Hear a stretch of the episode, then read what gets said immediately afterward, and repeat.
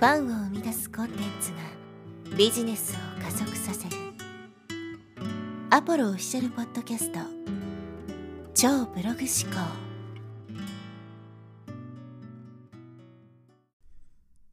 はい、えー、こんにちは、ポロです。今日はですね、インスタのママ起業家についてちょっとね、喋ってみたいと思います。ちょっとね、物議を醸しそうな、まあ、アンタッチャブルなテーマですけども、まあ、ちょっとね、おそらく僕と同じように思ってる人も多いんじゃないかなと。そして、ここのね、話から得られる何かね、ヒントみたいなものもあるんじゃないかなということで、ちょっとですね、まあ、リスキーな話題というかね、えー、ですけども、話してみたいと思います。まあ、インスタにね、このママ起業家って方がいらっしゃるじゃないですか。で、決してこのディス類とはないですかね。聞いてる人の中にもいるかもしれないですけど、ちゃんとやってる人もいるし、もちろんね、世の中の役に立ってる人もいっぱいいるんで、一括りにしてね、そういう人たちがどうこうっていうわけではないんですけど、まあ僕が見かけてきた中で、まあこういう感じじゃないかなっていうのがね、ちょっと思ったところがあったんで、まあそれをね、お話していきます。で、このまあ、ママ起業家さんですけども、パッと見ね、どう、どうですか？見てて思って。僕が思ったのはですね、何売ってんのかよくわかんないってってとこですね。発信を見るだけでは、この人何を売ってる人なのか全くわからないっていうのがね、すごく感じました。普通はですね、自分の売ってる商品があって、まあその商品にまつわるような発信をするわけですけど、ただひたすら自撮りのね、まあ画像なり動画が上がってるだけで、一体何を売ろうとしてるのかわからないみたいな。まあおそらく、もう私みたいになりたかったらね、まあ私のコンサル受けなさい的な感じの商品を売ると思うんですけど、でもそのノウハウとかそういったものが一切出てこないんですね。だから何言ってんのかわかんない人って極めて怪しいんで、その辺は別にね、あの、だから全員が怪しいっていう風なわけではないんですけど、やっぱりその怪しい人ほど何言ってんのかよくわかんないっていう傾向があるんで、まあそこはちょっとね、もっとこうやっていけばいいんじゃないかな。ちゃんとね、商品とか自分のやってるビジネスに関して、より具体的なね、ノウハウとか出していけばいいのになと思うんですね。で、この自撮りですけど、まあこういうノウハウって、まあ未だにやってる人いるじゃないですか。で、これって僕、インフルエンサーがやる戦略だと思うんですよ。インフルエンサーみたいな人が自撮りしたら、確かにめちゃくちゃ効果出ると思います。インフルエンサーっていうのは影響力があるし、インフルエンサー、まあ芸能人とかね、まあインフルエンサーもどっちもですけど、っていうのは、もう憧れてる人がいっぱいいるから、あの人みたいになりたいって思ってもらえるんで、自撮りとかね、すごく効果があるわけですけど、インフルエンサーが自撮りするから、うまくいくわけだって、自撮りしたからインフルエンサーになれるわけではないんですね。順序が逆ですし、あとこのインフルエンサー戦略っていうのはね、そういう人たちには、まあ、意味があるとか効果があるけども、そうじゃない人たちには全然効果ないわけですよ。まあ、どこの誰かもわかんない人が自撮りしていてもね、あんまり、なんだろうな、興味そそるとか、よっぽど見た目が良ければ別ですけど、そうじゃなければ、ふーんぐらいの感じだと思うんですね。で、やっぱりそういうところの情報を探してる人って何かしら自分にとってね、プラスになる情報が欲しいわけだから、ね、よくわからない人の自撮りが上がっていってもね、有益な情報だって思わないわけだから。で、インスタに関して言うと、インスタって保存ってボタンがあって、あの保存が多ければ多いほど価値が高いコンテンツってみなされるわけですけど、自撮りってなかなか保存されづらいんですね。だって他人のこう画像とか写真動画ってあんまり保存するメリットがないわけじゃないですか。だから保存されづらくなるんで、アルゴリズム的にもあんまりよろしくなかったりとかね、するんですけど、で、やっぱりこのインフルエンサー用の戦略、影響力のある人の戦略と我々のようなね、そうじゃない人たちの戦略で当然違うわけですよ。インフルエンサー何を言ってもね、反応が出るし何を言っても売れるみたいな。インフルエンサーなんてある意味無敵なんですね。だってその人がおすすめするから買いたいみたいな感じになるわけですよ。だからその人がおすすめすれば売れるみたいな。だからこそ芸能人のステマみたいなのが一時期流行ったりしたわけですけど、まあ、そういう状態が作れるわけですけど、ほとんどの人はそういう状態になれないですね。なぜならそういう影響力を持つ人間っていうのは、まあ、天性のね、生まれ持ったスター性みたいなものを持ってるから、全員が全員ね、そういうまあ、アイドル的な存在になったりとかね、インフルエンサーみたいな感じになることができないわけです。だからそこを間違えてしまうと、そもそも戦略を間違ってしまうと。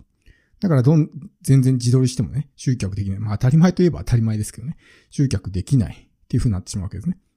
で、ある日を境にパタリと投稿が止まってしまうと。で、インスタでこう一つね、見極めるポイントというか、なんかこのアカウントすごい反応出てうまくいってそうだな、みたいな。インスタのいいねってあんまり正直当てにならないというかね、いいねがいっぱいついてるかうまくいってるかそういうわけじゃないし、フォロワーがいっぱいいてもね、全然その集客できてないアカウントもいっぱいあるわけですけど、見極め方としてはですね、あの、3ヶ月以上投稿が空いてるアカウントはおそらくうまくいってない可能性が高いですね。だって普通に考えて、もしインスタのね、集客がめちゃくちゃうまくいってるんだったら、それをね、発信を止める理由がないと思うんですよ。だってそこがうまくいってるわけだから。それをもっと頑張ればもっと売り上げ伸びるし、やめてしまえば売り上げが止まってしまうわけだから、普通に考えたら止めるメリットがないわけですね。でも、3ヶ月とかね、半年とかも全然投稿されてないんであれば、おそらくもう、ね、えー、アクティブじゃなくなってる可能性がある。なんでアクティブじゃないかっていうと、それをやってもね、あんまり費用対効果が良くないからですね。だって儲かってんだったら捨てる理由はないわけだから。っていうところで、そのね、一定期間、まあ3ヶ月ぐらいですかね。3ヶ月以上もし前回の投稿から空いていたら、しかもその以前はもう頻繁に投稿してたのに、そこからね、こっきりと、こうね、えー、発信が止まっているんであれば、なおさら、まあ、うまくいってないんだなっていう、まあ、その見極め方はね、指標になるわけですけど、やっぱりそういうアカウントもですね、こう、最初自撮りしていて、私みたいになりたければ、みたいな感じの、こう、発信をしているわけですけど、でも結局、さっきも言ったみたいに何言ってんのかよくわかんないっていうなるわけですよ。で、例えばそれが化粧品とかね、そういう美容に関する商品売ってるんだったら、自分の見た目を見せることで、まああの人からね、教わりたいってなると思うんですけど、企業を売るのに自分の見た目を見せてもね、この人からコンサルしてもらおうって思わないと思うんですよ、普通は。だからおそらくそういう戦略が未だに、こうなんかやってる人がいるっていうのも、そのあたりを教えてる側が理解せずに教えちゃってるからだと思うんですよ。自分の扱う商品が美容とかね、化粧品とか、なんかそういうものを扱ってるんだったらその自撮り戦略でまだまだ効果あると思うんですけど、それを企業とかね、全く関係のないジャンルにまで適用して、とにかくインスタやるのは自撮りしろみたいなね、感じで教えてしまってるからそういうちょっとね、的外れな発信をしてしまう人がいるんじゃないかな。まあまあ企業家みたいな人がね、出てきてしまうんじゃないかなっていうふうに思うわけですよね。で、この自撮りっていうところ、プラスアルファで、要するに彼女たちはこう、ライフスタイルを見せてるわけですね。私みたいになりたければあなたもね、一緒に起業しなさいみたいな感じで、まあやってるわけですけど、あの、これってつかみだけなんですよ。だから、マーケティングってね、認知、興味、信頼、行動って4ステージあるわけですけど、認知の部分で効果あるんですね。なんだろうと思って、あ、こんな、ね、理想のライフスタイルが送れるんだ、までは、確かにね、まあ、インパクトはありますけど、でもどうですかねその後ずっとその投稿ばっかりだったらどうです？特に最近はもうね、ユーザーとか見込み客のリテラシーが上がってるんで、もうその見てる側もですね、知識とかがあるわけですよ。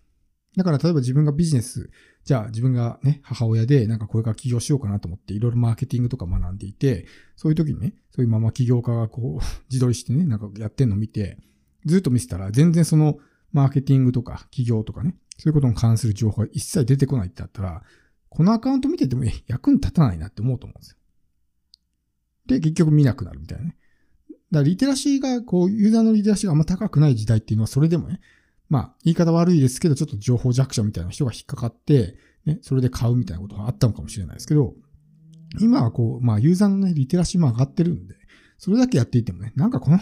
アカウントの情報見てても全然なんか自分にとってプラスになるね、その実践的なノウハウ出てこないなってなったら、もう見るのやめると思うんですね。なんで全然薄っぺらいね、このアカウントみたいな感じになるわけですよ。だから集客はうまくいかないわけですね。で、なんでノウハウが出てこないかっていうと教えられないからですよ。それはそのまま起業家だけに限らず、いろんなね、立ち位置、例えば、ね、ファン化プロデューサーみたいな人が全然ファン化のメソッドを教えないっていうのはないからですね。だってあったら教えられるわけだから。だから単純に名乗ってるだけに好きないみたいな感じになっちゃうわけですね。だから全然ノウハウとか出てこない人、ひたすらこう根性論とかマインドセットしか言わないような人たちっていうのは、まあ、ノウハウがないわけですね。だからずっとそういうまあ、気合だみたいな、気合だって言ったらちょっとあれですけど、まあそういうなんか、ことしか言わないみたいなね。ところで一つ見極めるポイントになるのかなと思うんですよ。なんで、まあちょっとね、え今回はかなり、まあ具体的にこうね、えこういう人たちっていうところを言及しちゃったんであれですけど、まあ要するにそのインフルエンサーとそうじゃない人たち、普通の人たちっていうのはそもそも戦略が違うし、で、その自撮りとかがうまくいくっていうのは、インフルエンサーがやれば確かにね、今でもうまくいくと思います。でもそうじゃない場合、特に海外とかね、マーケターとかの中にもインフルエンサーいますよ。めちゃくちゃすごいインフルエンサーいますけど、彼女たちもですね、やっぱりすごい有益なノウハウを出してるわけですよ。で有益なノウハウを出す中でそういう自分のライフスタイルとかね、自撮りとかっていうのを見せて、上手にバランスを保ってるんですね。だけど、日本の人たちっていうのは見てると、もうひたすら自撮り一辺倒みたいなね。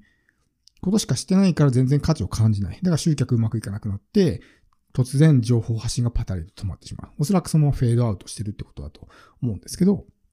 ちょっとね、これから起業を考えてるそういう人たちがいたら、ちょっとそのあたりもね、まあ、意識しながら見てみると面白いかなと思います。